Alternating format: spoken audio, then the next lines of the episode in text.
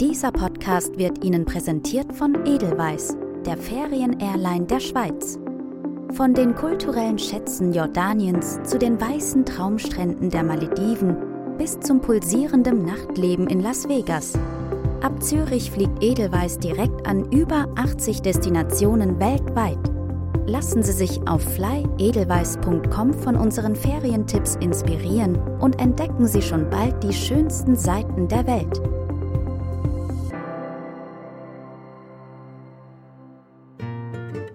Sie hören eine neue Folge von Season Travel Podcast. Ich bin Stefan Barth und erzähle Ihnen heute eine Reisegeschichte von Andrin Willi. Von lebenden Pfeilen und Trompeten. Ich bin im Hotel aufgewachsen, habe in Hotels gearbeitet. Hotels sind mein Leben. Ich habe in Hotels geschrieben, gefeiert und getrauert. Ich bin in Hallen gesessen, habe in Dampfbädern geschwitzt, aus Zimmerfenstern in die Weite geblickt. Ich habe viele Zimmer gesehen, eines wie dieses aber noch nie. Es liegt unter Wasser. Zugegeben, ich wollte nicht in die Ferien. Man liegt dann dort herum, Sonnencreme, Störenfriede, Sand an den Füßen, das brauche ich nicht. Zigarren? Die kann ich zu Hause rauchen, auch mein Weinkeller ist bestens bestückt. Danke, ich weiß, ich bin ein Snob, Unausstehlich bin ich meistens, wenn es um die Ferienplanung geht. Lieber reise ich beruflich. Menschen interessieren mich, Geschichten, die Esskultur oder meinetwegen auch Abfüllanlagen in einer romantischen Weinregion. Oft genug passiert etwas Spannendes. Ferien sind das Gegenteil davon. Es soll bloß nichts passieren. So beginnt also die Geschichte einer unvergesslichen Nacht. Der Flughafen, den man ohne Umschweife direkt aus der Schweiz erreicht, ist so neu, dass er im Dezember 2021 noch gar nicht in Betrieb genommen werden konnte. Dafür Plastikstühle und Platzregen. Willkommen in der Entschleunigung. Weiter geht die Reise, nur Stunden später, mit einer kleinen Propellermaschine Richtung PMA, was nicht für Palma de Mallorca, sondern für Pemba Island steht. Pemba ist die zweitgrößte Insel im ostafrikanischen Sansibar-Archipel. You are in safe hands steht auf einer Werbetafel der Zanzibar Insurance Corporation und das glaubt man sofort. Pemba ist nichts für Leute, die auf Rolltreppen in Las Vegas, verspiegelte Hochhäuser in Dubai oder Bling Bling ganz genereller Natur stehen.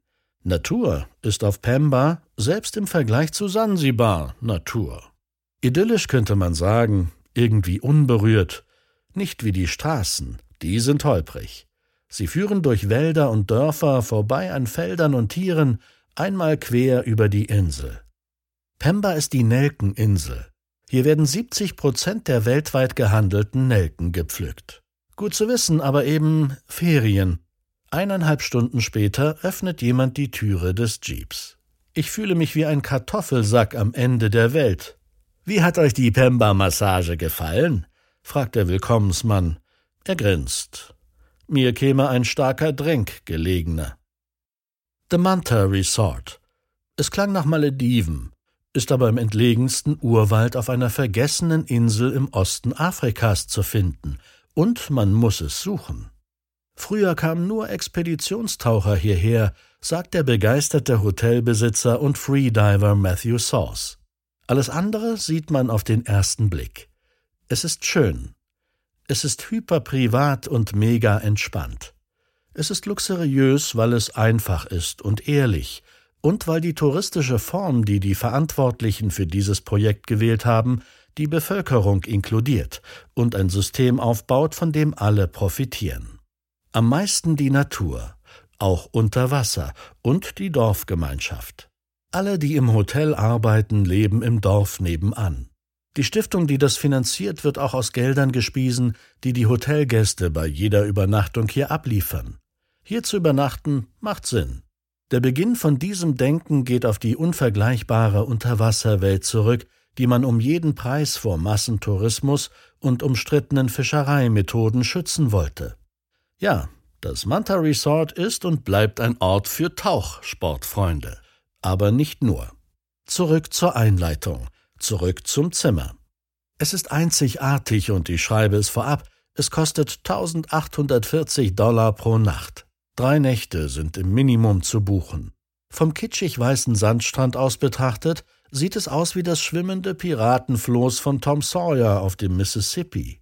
Die Underwater Room, so heißt die schwedische Hütte auf dem Meer, die in einer Art blauem Loch vor dem Hotel verankert wurde. Es ist die ehemalige Waschstation der hiesigen Mantarochen, die nicht mehr hiesig sind. Zu Hause fühlt man sich als Gast im Manta Resort dafür und dank den Private Butlern umso schneller. Besser noch, denn manche Butler sind lustig. Der unsrige lässt mich sogar zum Küchenchef, zu Chef Rashid, in die Küche vor. Dieser ehemalige Security-Mann ist knapp zwei Meter groß. Lieber kocht er, als dass er aufpasst. Wie man Mangrovenkrabben zubereitet, hat er mir gezeigt. Vielleicht sind Ferien gar nicht so schlecht. Das denkt man sich so, wenn man aus der atemberaubenden Zimmervilla am Meer auf selbiges starrt. Schneeweißer Sandstrand, Massagen, Ceviche von der Mangrovenkrabbe, Tauchurlaub. Die Geschichte könnte hier enden und auch die geneigte Leserschaft bliebe angenehm gelangweilt inspiriert zurück. Wäre nicht dieses Zimmer da draußen, 250 Meter vor der Küste. Wie schön muss es sein, für einmal unter Wasser zu schlafen und den Fischen beim Fischsein zuzusehen. Was tun Fische die ganze Nacht? Ganz einfach. Sie beobachten dich, wie du sie anstarrst, weil du nicht schlafen kannst. Mit dem Boot hat uns der Butler zu unserer großen Überraschung und weil wir in pandemischen Zeiten nahezu die einzigen Gäste auf der Insel waren, zum Unterwasserzimmer gebracht. Essen, Wein, alles an Bord. Dann hat er sich verabschiedet. Wir waren allein, auf weiter See, mit einem Notfalltelefon. Fünf Meter unter dem Wasserspiegel befindet sich das Bett. Neun Quadratmeter misst der Schlafraum, der wie ein umgekehrter Hochsitz zu verstehen ist. Man erreicht ihn, wenn man die Sprossentreppe hinunterklettert, dort unten legt man sich dann auf die Pirsch. Sagenhaft, wie in einem U-Boot. Wenn in der Nacht dann die Lichter angehen und das geheime Leben unter Wasser startet, dann ist es selbst für erfahrene Taucher unfassbar spannend mitzuerleben, welche Tiere welche Jagdstrategien entwickelt haben. Blitzschnell schießen sie von unten nach oben oder von oben nach unten, wie die Sepien. Endlich habe ich verstanden, warum Barracudas auch Pfeilfische genannt werden. Normalerweise schwimmen sie einfach um den Tauchenden herum, erhaben und dröge. In der Nacht sind sie lebende Pfeile, von unten nach oben. Es ist, wie wenn im Riff ein exakter Zeitplan existieren würde, an den sich die Räuberinnen und Räuber zu halten hätten. Fledermausfische, Trompetenfische, Drücker, kleine, große. Neugierig sind sie alle. Ein Kommen und Gehen. Es ist das große Fressen hier draußen, und heimlich bin ich froh, kein Fisch zu sein, denn hier geht es in jeder Nacht immer wieder nur darum zu überleben. Was für ein Stress. Und was denkt sich wohl Nick, der gelbe Trompetenfisch, der immer wieder von oben nach unten ins Zimmer hineinschaut? Angeblich schaute er schon beim Bau des Zimmers rein, und auch jetzt will er wissen, was drinnen abgeht. Angeleuchtet leuchten alle Fische. Die einen tauchen auf, die anderen verschwinden.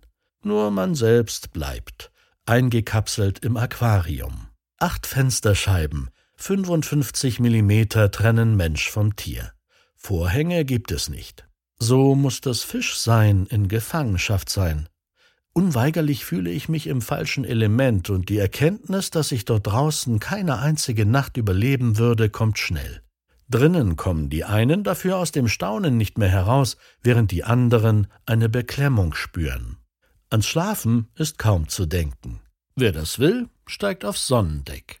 Es befindet sich direkt unter dem Sternenhimmel. Auch das ist die Chance, einer unvergesslichen Nacht aufzulauern.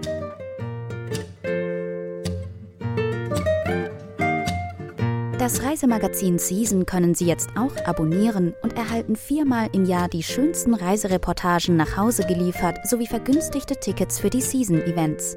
Den Link zum Abo finden Sie in der Podcast-Beschreibung.